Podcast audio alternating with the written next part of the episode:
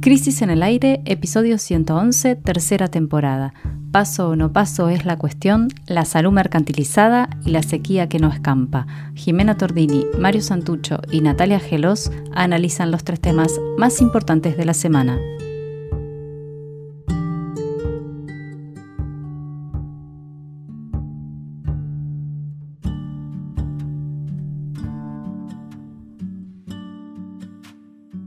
En el segundo bloque, ante aumentos sin techo de las prepagas, nos preguntamos por los efectos de la salud mercantilizada. Para terminar, la sequía, producto de la crisis climática, empioja los números de la rentabilidad del campo. ¿Quién pagará los costos? Bienvenidos a Crisis en el Aire.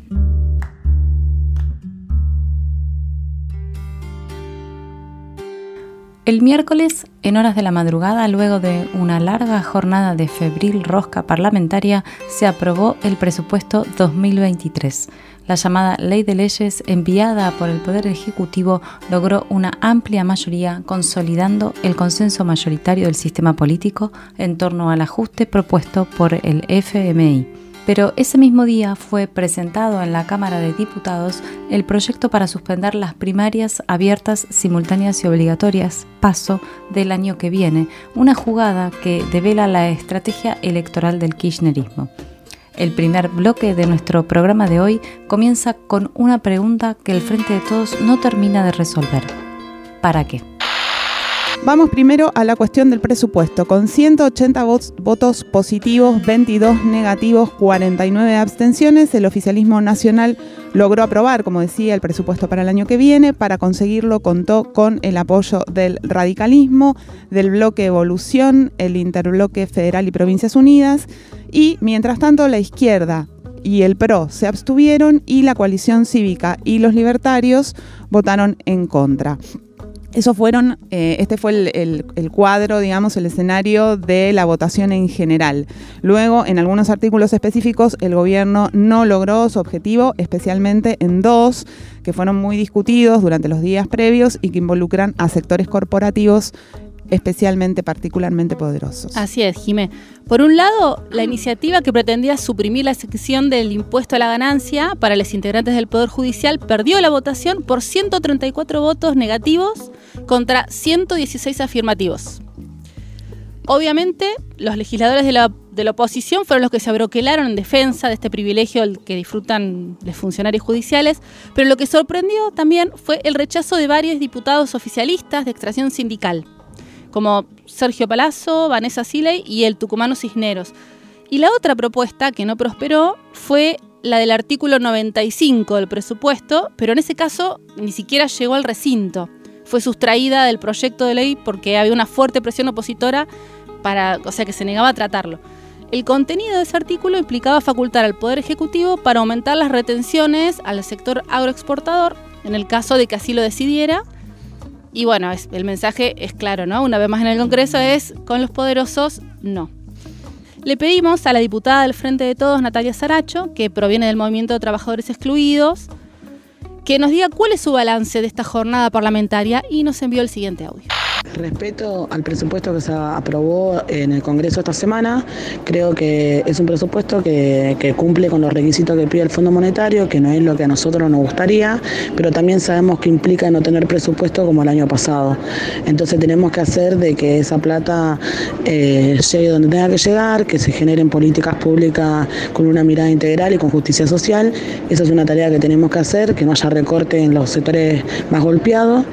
Eh, pero bueno, claramente también eh, esto se cruza a la discusión que venimos llevando adelante, que es que la gente se está cagando de hambre, que no llega a fin de mes, que tenemos más de 5 millones de personas en la indigencia y que cuando tuvieron que levantar la mano los que tienen una responsabilidad, eh, los representantes del pueblo decidieron defender a esa población que es muy poca, pero que cobra 2 millones de pesos y que sigue gozando de sus privilegios, ¿no? Y que no es que no tiene un costo, tiene un costo. Esa es la verdadera casta judicial que persigue a los principales dirigentes políticos que defiendan los intereses del pueblo pobre. Entonces, para nosotros tenemos que discutirlo, tenemos que pensar que hoy se está dando una situación muy, muy difícil, donde me toca ser muy crítica porque yo represento al, sector. Eh, que tenemos filas muy largas en ANSE esperando a ver si se aprueba o no para ser beneficiario de un bono de 45 mil pesos. Eh, y la verdad que me, llena de tristeza, ¿no? Ver que hoy siendo parte del gobierno eh, poner tantos requisitos como que no es compatible con la rafa social o tener una cuenta DNI. Yo creo que esas cosas tenemos que repensar porque tenemos una responsabilidad política, porque lo ganamos eh, para que dos millones de personas puedan acceder a por lo menos hasta diciembre tener garantizado un plato de comida. Bueno, la escuchábamos a Natalia Saracho mencionar las que vieron durante los últimos días en las sucursales de, de ANSES de todo el país. ¿De qué se trata? ¿Qué eran lo que hacían, los que hacían quiénes eran los que hacían las filas y por qué? Bueno, eran eh, los potenciales beneficiarios del voto anunciado por el gobierno nacional la semana pasada de 45 mil pesos en dos cuotas a cobrarse durante los meses de noviembre y diciembre para, no tienen, para quienes no tienen ningún otro ingreso y están, por supuesto, padeciendo el aumento de la inflación con mucha fuerza, ¿no?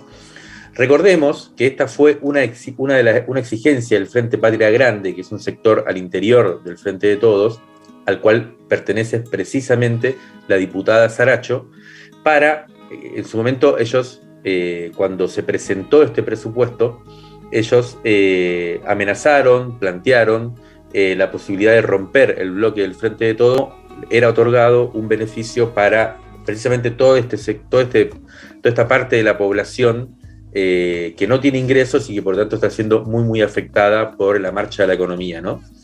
Eh, la posibilidad de romper en ese momento el frente de todos eh, era, hubiera significado un mayor debilitamiento del gobierno. Por lo tanto, lo que lograron los integrantes y las integrantes del Frente Patria Grande es una promesa del ministro de Economía, Sergio Massa, en su momento, de que iba efectivamente a otorgar este bono, pero como en este caso no se trata de sectores tan poderosos, eh, por lo menos cuando, cuando no se manifiestan, eh, lo que sucedió es que el ministro de Economía, Sergio Massa, primero se demoró en cumplir con la palabra empeñada, o iba a ser para un bono a repartirse en octubre, noviembre y diciembre, ya un mes quedó afuera, y luego esa promesa se encogió sensiblemente y por lo tanto también el monto va a ser menor al esperado. Las organizaciones sociales montaron carpitas en distintos puntos eh, del país para colaborar con el ingreso y la carga de información. Este es un tema siempre complejo, ya se vio cuando, cuando se otorgó el IFE durante la pandemia, que es que mucha gente para inscribirse tiene que hacerlo virtualmente y, no todos tienen esa capacidad o esa posibilidad o ese acceso. Por lo tanto, las organizaciones sociales suelen ayudar y todos coincidían en algo, al, mismo momento en que se hacían estas largas colas y, se intentaba cumplir con la inscripción, y es que además de que se tardó en otorgar y además de que el monto fue menor al esperado, el porcentaje de quienes pudieron acceder o van a poder acceder a, este beneficio, a este bono, va a ser menor, menor al esperado.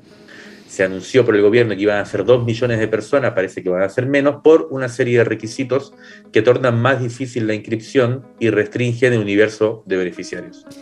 Mientras pasaba todo eso, mientras se definía el poco alentador panorama macroeconómico para los próximos meses, el bloque de diputados Provincias Unidas, que está integrado por los legisladores de Juntos Somos Río Negro, el Movimiento Popular Neuquino y el Frente de la Concordia, Misionero, este grupo es habitualmente aliado del oficialismo de turno, presentó un proyecto de ley para suspender las PASO, o sea, las primarias del año que viene. El argumento formal es que se trata de una erogación de dinero desproporcionada para el momento y que además hay demasiadas elecciones cada año.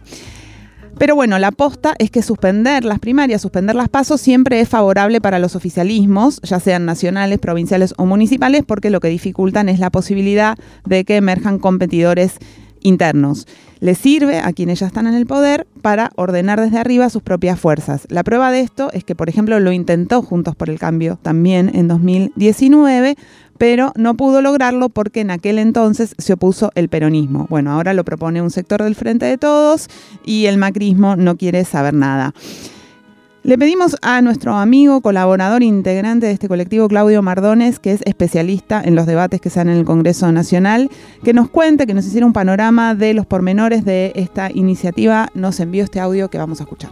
El diputado rionegrino, eh, Luis Di Giacomo, eh, presentó el proyecto para eliminar las primarias, las PASO, el año que viene. Eh, lo que hizo fue concretar una promesa que había hecho hace un mes, eh, pero que la tuvo que frenar porque Juntos por el Cambio le advirtió que si avanzaban con alguna reforma electoral en medio de la discusión del presupuesto, entonces iban a votar en contra del presupuesto. La llave para saber cómo va a evolucionar va a quedar en manos del masismo, pero a través de Cecilia Moró, que es la que va a definir cómo va a avanzar el trámite legislativo del proyecto que ingresó esta semana. Pero sucedió en un momento en donde evolucionaron distintas discusiones eh, y expresiones públicas, todas eh, de dirigentes muy importantes del Frente de Todos. El lunes, el diputado nacional y presidente del PJ bonaerense, Máximo Kirchner, eh, dijo que en primer lugar no había un acuerdo dentro del Frente de Todos sobre qué hacer con las PASO y que en ese contexto estaban analizando la posibilidad de postergarlas, es decir, de achicar el plazo de 80, el, lapso de 80 días que separa las PASO de las generales. Entre quienes quieren sostenerlas hubo dos actores del pamperonismo que se expresaron con muchísima claridad en el acto de los 77 años del 17 de octubre de 1945. En uno de los actos, el movimiento Evita se reunió en La Ferrere para lanzar su movimiento político, pero también para reclamar paso. Lo mismo sucedió con la CGT, que salió a articular un movimiento electoral que va a querer jugar en las primarias.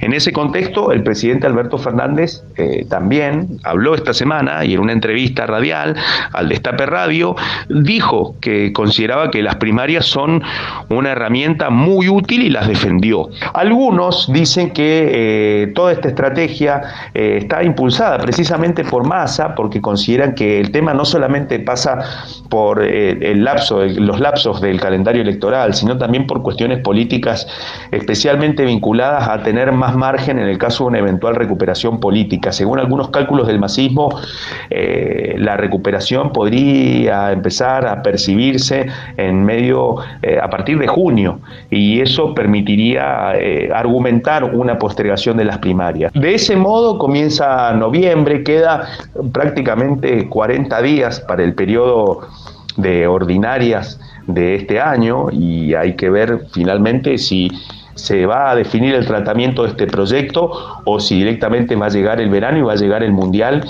y no va a haber un cambio. Lo cierto es que en la Casa Rosada ha empezado a surgir la posibilidad de eh, procrastinar la idea, es decir, ganar tiempo, no tomar ninguna decisión y eh, evitar que finalmente se tome alguna determinación. Bueno, lo escuchábamos ahí a Claudio, Mardones contar un poco cómo está la discusión al interior del Frente de Todos en relación a las PASO. Básicamente, como para hacer un, esquema, sería de un lado está el masismo, que propone suspenderlas para ganar tiempo y en ese tiempo apostar a que haya una cierta recuperación económica que vuelva más competitivo al oficialismo. Y por el otro lado está la Casa Rosada, es decir, el presidente y sus aliados, que lo que quieren es mantenerla. Y el otro actor que impulsa con vehemencia la suspensión de las primarias es nada más y nada menos que el kirchnerismo, y así lo dejó saber uno de los más importantes referentes de la cámpora, además ministro del Interior y encima posible candidato a presidente, estamos hablando de Guado de Pedro, que el jueves, en una entrevista que le concedió a Roberto, a Roberto Navarro, dijo lo siguiente. Sobre las pasos, es pública mm, y por eso el 100% de los gobernadores del Frente de Todos y las gobernadoras mm. se manifestaron a favor de que no haya cuatro elecciones en el año. así como tenemos el argumento de la guerra y la pandemia, bueno, me parece que eh, la gente está para definir, para votar, las discusiones internas se tienen que dar adentro de cada una de las fuerzas políticas, eso revitaliza la discusión interna. Eh, eso es lo que plantean, es lo que plantea la mayoría del frente de todos. La mayoría, que son los gobernadores, los intendentes, las gobernadoras y las intendentas.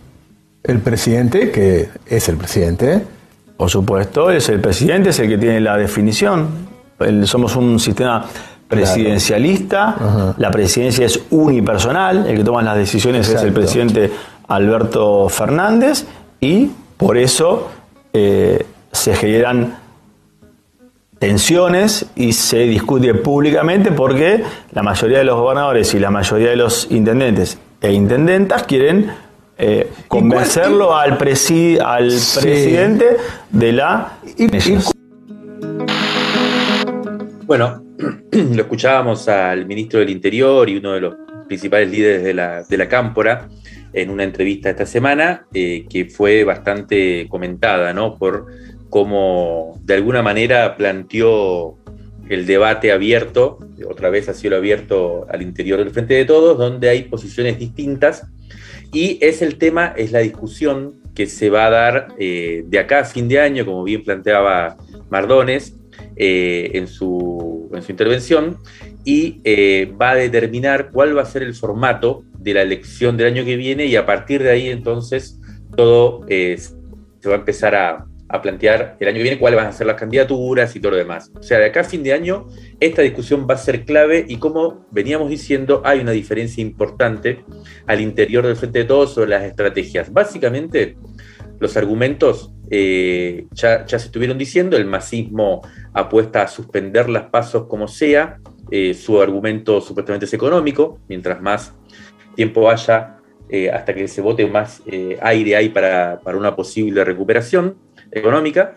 dentro del oficialismo, o sea, dentro del gobierno, dentro del Ejecutivo, Alberto Fernández y sus, y sus aliados plantean que no, que hay que hacer las pasos como sea, por un lado defendiendo este método de resolución de, las diferencias o, las alternativas al interior del oficialismo, pero también y sobre todo, acá es donde está un poco la clave que no termina de decirse, es que eh, no están de acuerdo con eh, en donde sea Cristina Fernández de Kirchner la que decida, o por lo menos su sector, que es mayoritario en, cuestión de votos, la que decida como en el 2019 eh, quién es el candidato a partir de, un dedazo, digamos, ¿no?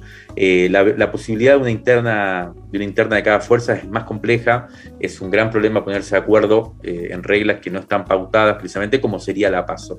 Ahora bien, en, el caso, el principal argumento eh, tiene que ver con cierta ingeniería electoral, es por un lado evitar lo que puede ser una discusión interna o una discusión a, cielo abierto en, el contexto actual del oficialismo, en donde las diferencias son muy grandes, pero también hay un argumento más, más de fuerza, que más, eh, potente, que tiene que ver con la posibilidad de eh, intentar que, haya que la tercera fuerza sea competitiva. ¿Qué es lo que se dice? Que si hay paso, la paso en general ya define cuál va a ser el escenario para la elección general y suele ir en contra de las terceras fuerzas. En este caso serían los libertarios, eh, que en cierto modo le roban votos a la, mayor, a la oposición mayoritaria, que sería Juntos por el Cambio. Este es un poco el cálculo que tiene el kirchnerismo. Eh, impedir, o sea, lograr que los libertarios sean una fuerza competitiva para intentar ganar en la primera vuelta, que es la única opción que a partir de hoy tiene el, el oficialismo para poder eh, eh, reelegirse en el, gobierno. ¿no? Ellos eh, en la primera vuelta con 10 puntos de ventaja e, impedir a toda costa un balotaje en donde se sabe que, puede, que casi seguro pierde el oficialismo. ¿Cuál es el problema de esto? ¿Cuál es el gran, el gran temor que uno puede plantear con esto? Es que le salga el tiro por la culata al oficialismo porque la suspensión de las pasos también podría plantear un escenario que venimos diciendo hace un tiempo ya de centrifugación del sistema político eh, en el cual lo que se tiende es una fragmentación muy grande y el hecho de que no haya paso y de que no se logren ordenar eh, o dirimir las internas de, las grandes coaliciones principales en una paso es que esas coaliciones, tanto la oficialista como la opositora, se rompan y se vaya a un escenario de gran fragmentación en donde cualquiera de las opciones pueda pasar segunda vuelta y entonces eh, ahí sí eh, el, escenario sea impredecible. Válvulas de papel, aire, podcast y transmisor. Crisis en el aire. Revista Sonora Transmedial.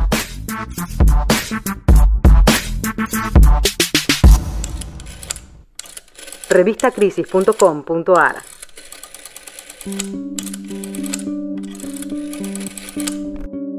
El miércoles 26, el Gobierno, a través de la Superintendencia de Servicios de Salud, autorizó a las empresas de medicina prepaga a aumentar las cuotas en un 13.8% a partir de diciembre.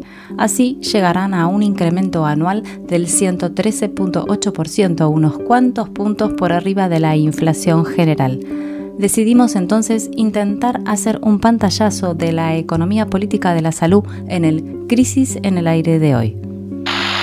Algunos datos entonces. Alrededor de 6 millones de argentines son clientes de las empresas privadas de salud. 11 empresas concentran el 90% de estos 6 millones de usuarios y usuarias. Para darnos una idea, OSDE, que es la empresa con más afiliados en el país, tiene un poco más de 2 millones de personas afiliadas, o sea que OSDE concentra un tercio ya del mercado. Bueno, lo que se discutió esta semana fue el carácter de este aumento, ¿no? Eh, si este aumento del 13%, más del 13% que el gobierno eh, les aprobó a las empresas, que además fue el noveno aumento de este año, si fue desmedido, el aumento o si es dentro de lo que correspondería, digamos, a lo que sería lógico con la inflación, que es el argumento de las empresas, ¿no? Todos los costos aumentan, los salariales, los tecnológicos, los de los insumos, entonces en realidad este aumento es lógico de alguna manera. Bueno, tratando de entender esto, eh, hablamos con Hernán Lechner, eh, que es economista, es el director de CEPA, eh, y él nos mandó un, análisis detallado y sintético ¿no? sobre cómo funciona la rentabilidad de las empresas de salud en los últimos años. Lo vamos a escuchar. En el debate vinculado al precio de las cuotas de las prepagas, hay varios datos interesantes que me parece oportuno mencionar. El primero de ellos es qué pasó con la inflación en determinados periodos, porque parte del debate fue que eh, la evolución del precio de las tarifas de prepaga aparentemente, según algún sector empresario, había quedado por debajo de la inflación. Desde el 2016 al 2019, la inflación fue del 291% contra un incremento de las tarifas del 326%. Algo parecido pasa en el 21 y 22. 195 la inflación, 216 las prepagas, es decir, prácticamente siempre la evolución del precio de las prepagas quedó por encima de la inflación. Solo esto en el año 2020 y uno puede decir, bueno, en el 2020 les fue mal a las empresas, falso. Eh, fue el año de rentabilidad operativa récord. Si tomamos que las principales seis empresas de medicina prepaga en promedio, por ejemplo, entre 2015 y 2020 ganaron 100 millones de dólares anuales, bueno, en el 2020 más que duplicaron esa rentabilidad y sumaron 252 millones de dólares. Y esto tiene que ver con que en el 2020 hubo pandemia y hay varias cuestiones que explican este rendimiento. Por un lado, los beneficios recibidos por parte de las políticas del Estado, particularmente el ATP, la reducción de contribuciones patronales, buena parte de la atención que el Estado le pagaba para eh, cuestiones de pandemia, pero además la gente no se atendía eh, porque tenía tal vez temor a contagiarse, así que no iba a hacer uso de los servicios prestados por la prestadora, con lo cual sus costos se reducían y se redujeron de manera significativa. Todo este conjunto hizo que efectivamente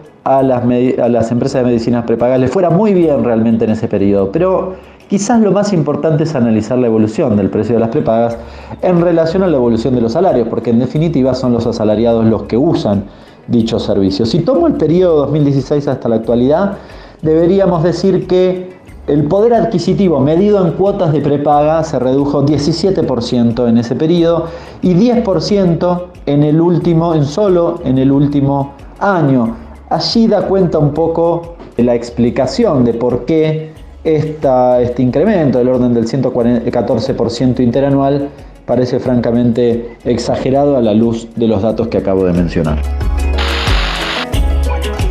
Bueno, muy interesante y muy claro el análisis de Hernán Lechner. Eh, y lo que deja claro es que si en algún momento nos preguntábamos quién pagará la crisis, bueno, queda claro que no serán las empresas de salud las que lo hagan. El mismo miércoles, 26 de octubre, la vicepresidenta Cristina Fernández de Kirchner criticó la decisión tomada por el gobierno que integra de aprobar este aumento en la medicina prepaga. Recordemos una cosita rápida que es que eh, hubo una, de las discusiones eh, importantes al interior del, Frente de Todos eh, en relación a, la gestión que está en curso, tuvo que ver con una propuesta que en su momento se ventiló de Cristina Fernández de alguien que ella sugirió para dirigir la Secretaría de Comercio Interior, y era precisamente Hernán Lechner, que fue denegada esa propuesta por el entonces ministro de la Producción, Culfas, y ese fue uno de los, motivos públicos de, diferencia, ¿no? A quien escuchábamos, bueno, Hernán Lechner era la propuesta de Cristina Fernández para una secretaría clave que tiene que, ver precisamente con el control del aumento de los precios, y acá en este audio y en este debate, que acaba de, surgir públicamente también, sobre la medicina prepaga y la salud, es uno de los, de los ejes clave, ¿no? ¿Qué dijo Cristina Fernández de Kirchner el miércoles 26 de octubre en dos tweets eh, donde volvió a criticar la política oficial, dijo que fue una decisión francamente inaceptable y en, otro, en el segundo de los mensajes dijo que oportuna y reservadamente manifestamos nuestra opinión contraria a seguir concediendo aumentos que afectan a las familias argentinas en un servicio imprescindible como el de la salud y que además agrava al proceso inflacionario, estas son las citas, esta es la cita textual, dando a entender que dio la discusión de manera reservada con el Poder Ejecutivo y la perdió. Ahora bien, lo que pasó esta semana no parece ser algo circunstancial, sino que se asemeja a una suerte de la famosa frase o el dicho que dice ¿qué le hace una mancha más al tigre? Porque lo que está por debajo de esta noticia es que ¿qué pasa cuando cuestiones esenciales de la vida son gestionadas por la lógica del lucro y de la rentabilidad? Bueno, de todo esto hablamos con Susana Echegoyen, que es compañera de la revista Crisis, médica, especialista, especialista en cuestiones de salud pública, que completó, y ella nos completó una descripción del mundo de la salud mercantilizada eh, que tenemos hoy, poniendo el foco en las experiencias de sus usuarios. Escuchémosla. En efecto, quien demanda la prestación del servicio carece de toda información y yo diría en este momento de toda protección. Nadie sabe hasta que no se enfrenta con una dificultad, qué cosa le va a cubrir y qué no un prepago. Además de la cuota inmanejable a esta altura mensual, tener que poner dinero en las consultas, en algunas consultas, todo esto mientras el 60-70% de la población no puede acceder a una cama con tiempos de espera para primer consulta o entre consultas de 60 o 90 días, con pago a los profesionales de cifras vergonzosas a los 3, 6, hasta 9 meses, cuando se cobran cuotas que superan los 40 mil, 50 mil pesos, sin hablar, sin hablar de la discriminación que sufren aquellos mayores de 60, que no pueden optar en algunos casos de ninguna manera por un sistema prepago o que pueden contar pagando cifras escalofriantes mensuales. Pese a su importante crecimiento, el subsector de la medicina prepaga carece de normas específicas que regulen su funcionamiento. Igual que el mercado farmacéutico, Argentina es un lugar donde no se controla el sector, donde siempre se lo favorece. La escuchábamos a Susana Chegoyen aportar algunas escenas de lo que se llama el sistema de salud mercantilizado y nos remarcaba también ayer cuando conversábamos con ella que es un sistema al que accede una parte minoritaria de la población. Decíamos, unos 6 millones en principio. Y entonces lo que no hay que perder es una visión del conjunto del sistema, ¿no? Y entonces, ¿qué está pasando en el sistema público? Esta semana también hubo noticias en ese frente, por lo menos acá en la ciudad de Buenos Aires, donde los médicos municipales ya llevan seis semanas completas de conflicto por sus condiciones laborales. Estamos hablando de las residentes y concurrentes que reclaman sueldos que están por arriba, que estén los sueldos estos por arriba de la canasta básica familiar. Y esta semana, en ese sentido, hubo un paro en los hospitales de la ciudad y dos movilizaciones justamente con, esto como objetivo. Aquel tiempo entonces, que es lo que decías hoy, Jimé, ¿no? Cuando hablábamos de la salud como estaban en escena y salíamos Aplaudíamos. a aplaudir. Exacto, ¿no? Parece como, quedó como tan lejano todo esto. Eh, bueno, hablábamos de la fortaleza de nuestro sistema de salud, hacíamos luego sobre eso, pero bueno, parece que eso ha quedado atrás, es como algo de otro tiempo. Y bueno, aquí también, como venimos viendo, todo cruje. Ya salió Crisis 54. ¿Y ahora qué? ¿Y ahora qué? Una edición sobre la nueva violencia política en el país que se quedó sin respuestas. Pedila ahora mismo en la tienda de revistacrisis.com.ar. Mario Santucho conversa con Juan Grabois. La trama narco en el conurbano norte por Juan Pablo Hudson. Gabriela Figueroa y la epopeya clandestina de Les Hermanes Osores. Una crónica sobre cosechadores de marihuana en California. El ensayo visual es sobre aquella promesa atómica en la Patagonia. Todo eso y mucho más. Y mucho más. Suscríbete y te la mandamos sin costo de envío a todo el país. Crisis, una revista que te queda. Revistacrisis.com.ar Rescate emotivo, un diamante impreso en una crisis, 1973-2021. Crisis 48, noviembre de 1986.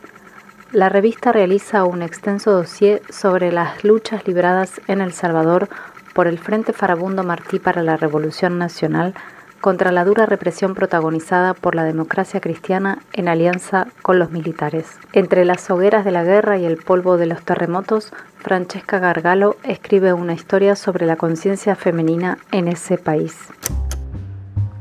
Formada por un promedio de seis personas, la familia es la estructura básica de explotación económica femenina en El Salvador. En ella la mujer no solo trabaja sin salario ocho o más horas, cediendo su fuerza de trabajo al hombre que la mantiene, administra el salario del marido, permite que éste descanse y reponga su fuerza de trabajo, sino que además reproduce esa misma fuerza de trabajo en continuas maternidades deseadas o no.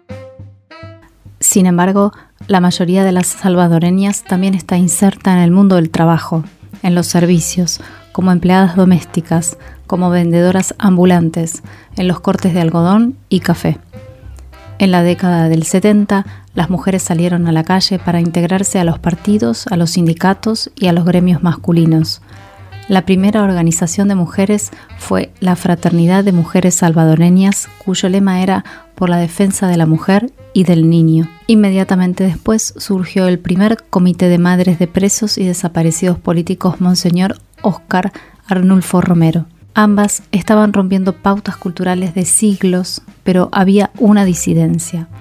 Las primeras reivindicaban la alteridad de valores para la construcción del sujeto mujer en medio de una explotación laboral equitativa, mientras que para las segundas la lucha femenina no se da antes o después de un triunfo revolucionario, ni se da en forma desarticulada o aislada de todo el contexto de lucha global del pueblo salvadoreño. El informe cierra contundente. Las mujeres salvadoreñas han tomado conciencia no solo de su explotación en cuanto ciudadanas de una sociedad represiva, sino también en cuanto trabajadores dependientes y mujeres de una sociedad globalmente explotada.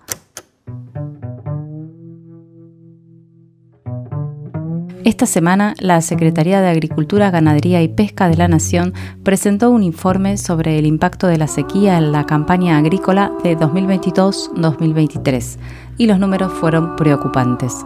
Cambio climático, producción, sistema impositivo, varias son las fichas que se mueven en el tablero y de eso hablaremos en este tercer bloque de Crisis en el Aire. Repasemos lo que anunciaron eh, en esta presentación. El informe se llamó Perspectivas Agrometeorológicas 2022-2023. Lo presentó el miércoles el secretario de Agricultura, Ganadería y Pesca, como decía, Juan José Bailio. Los resultados no son sorprendentes, pero sistematizan un escenario preocupante, no solo en lo que atañe a la materia ambiental, sino también para los productores agropecuarios. Los datos que seleccionamos para compartir con ustedes son, solo el 1% de los cultivos del agro argentino está en situación normal ante la sequía. La condición es severa en Buenos Aires, Santa Fe, Entre Ríos, también en el NOA y en Córdoba. Estamos entrando en lo que se llama la eh, campaña gruesa, em, que involucra a las oleaginosas, al girasol, al maíz, a la soja, y se espera que las condiciones sean peores a las de 2008-2009, que fueron muy malas. Y respecto a la cosecha de trigo, se proyecta en 16 millones de toneladas.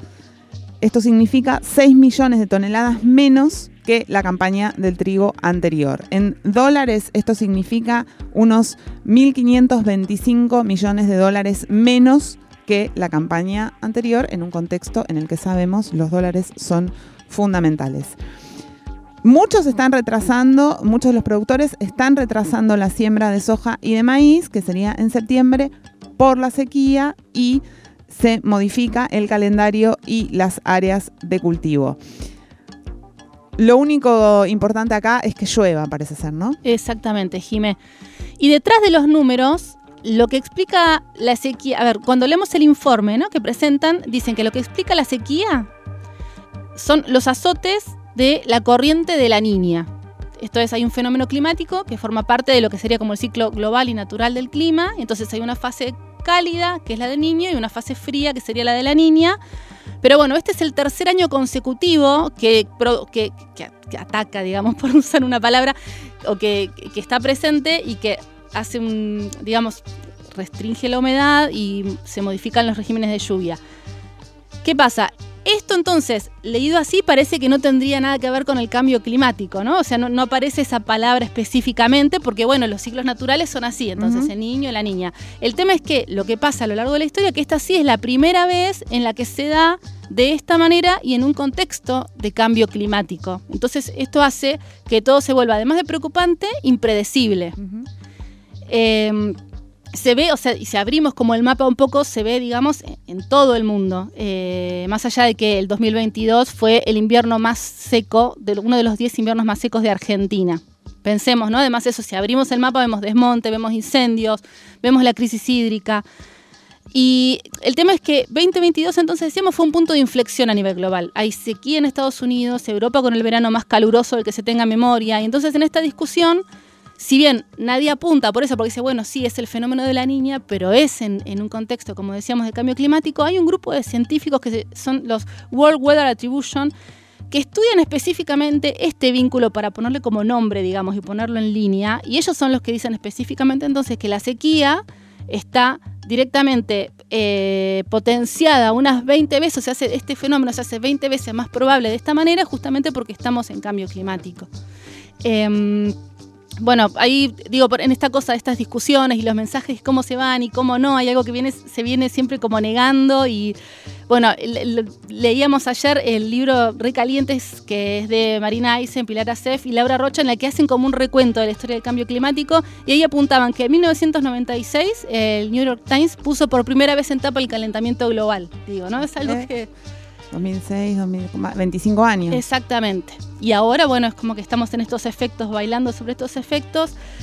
Eh, lo que se decía en este informe es que, bueno, cada criterio agronómico, en el informe que decías vos de, agricultura, cada criterio agronómico que tomemos tiene que, ser de tiene que ser de decisión para diversificar y menguar el riesgo climático y la gestión del agua. ¿Sí? Como contracara, y lo que vemos de este efecto, por ejemplo, es que esto lo que produce es que por primera vez, después de, un, de un tiempo bastante largo, la soja vuelve a avanzar como cultivo porque es más seguro, porque está modificada y porque entonces se banca mejor la sequía. Claro, es resistente a la sequía. Exactamente. Así que eso es como lo que se va formando. Bien, eh, hasta acá más o menos el, debate y las, las implicancias eh, más climáticas y más ambientales, eh, de, o sea, las principales, ¿no? De este, este problema que, estamos, que se está viviendo y que, que apareció tan claro en el informe presentado por el Ministerio de Agricultura, pero en concreto y en el día a día, la preocupación del gobierno de cara a estos datos viene por el lado del abastecimiento interno, por un lado, porque recordemos que estamos hablando del trigo y el maíz, y de la exportación, sobre todo de la exportación, que es la que en este sector produce los dólares que tanto necesita el país y que de alguna forma son los que, la escasez de dólares precisamente, es lo que genera la crisis que estamos viviendo y, demás. Eh, según Bailo, el secretario de Agricultura, que presentó el, informe que mencionaban antes, dijo que por ahora está cubierta eh, el abastecimiento interno sobre todo y que el sector exportador solicitó autorizar una prórroga en los embarques para ayudar a la planificación de la salida del cereal y contemplar el abastecimiento del mercado interno precisamente.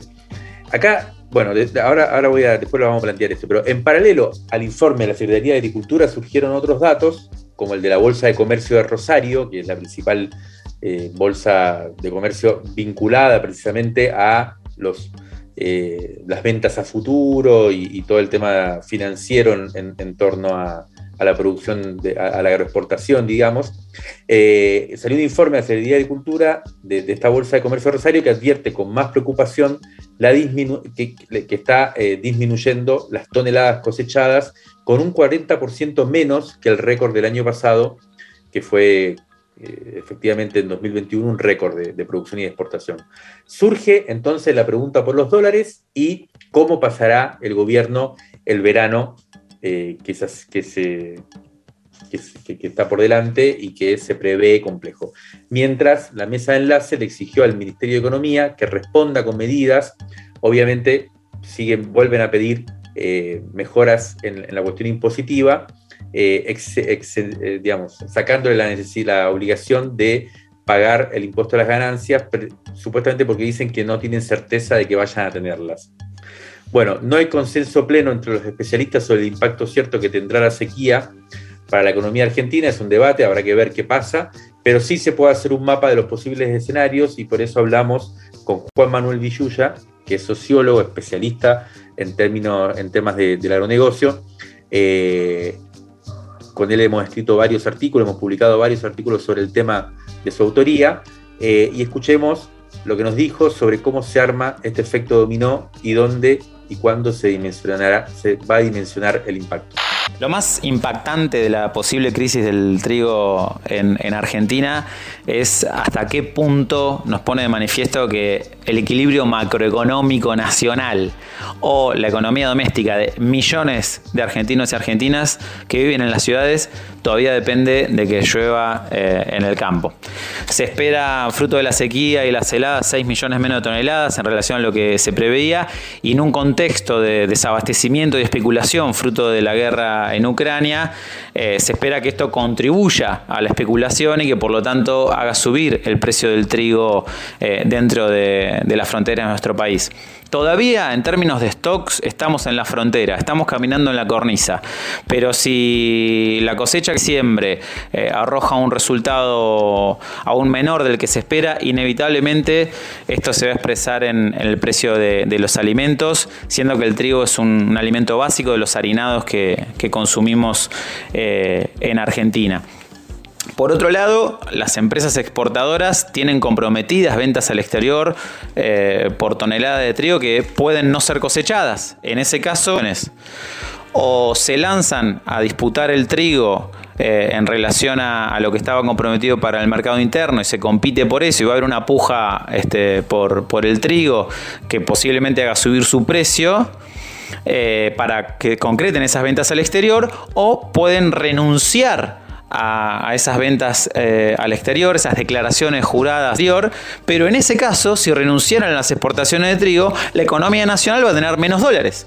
Por lo tanto, eh, es posible que alimenten la inflación vía este, escasez de divisas en el, Banco Central. De modo tal que, como decíamos, tanto la alimentación como la inflación, aunque no comas trigo, por ejemplo, eh, puede llegar a impactar eh, en tu bolsillo por, vías inesperadas fruto de esta crisis. Habrá que prender una vela para que la cosecha en diciembre no disminuya una tonelada menos de lo que se está previendo.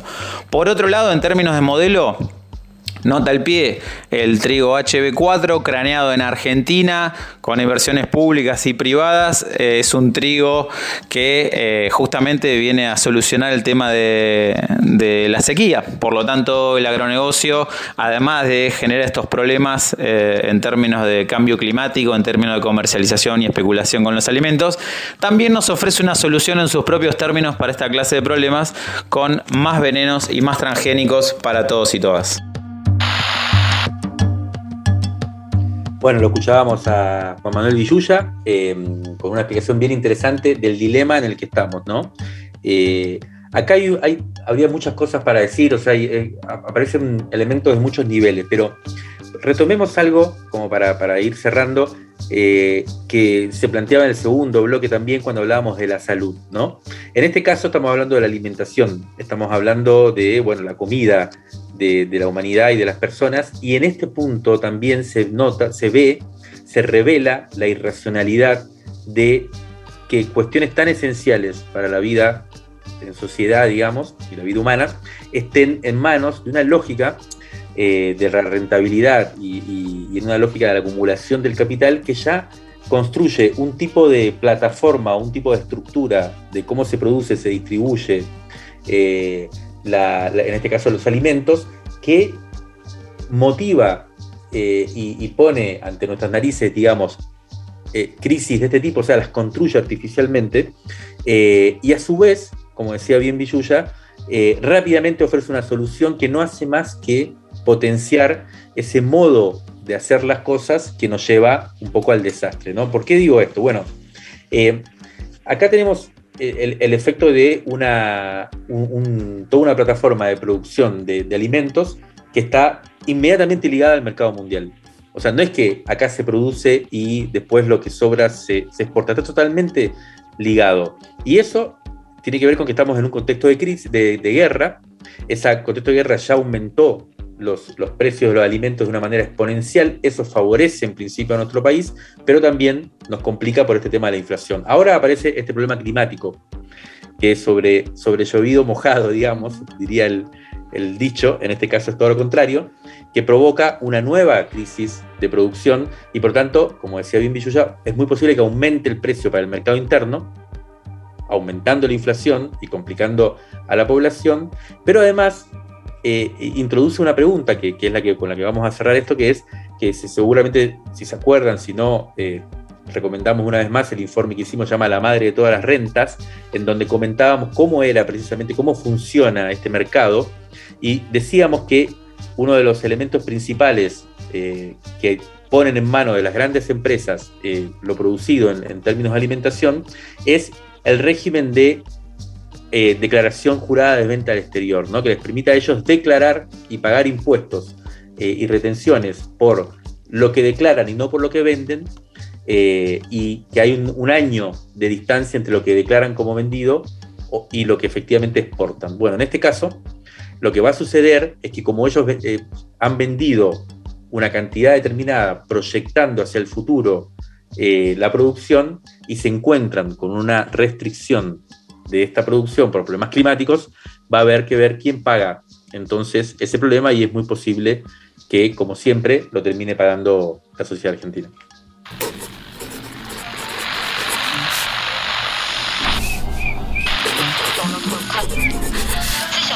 Crisis en el aire. Crisis en el aire.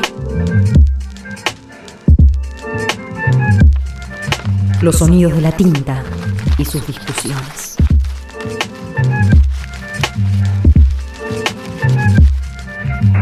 revistacrisis.com.ar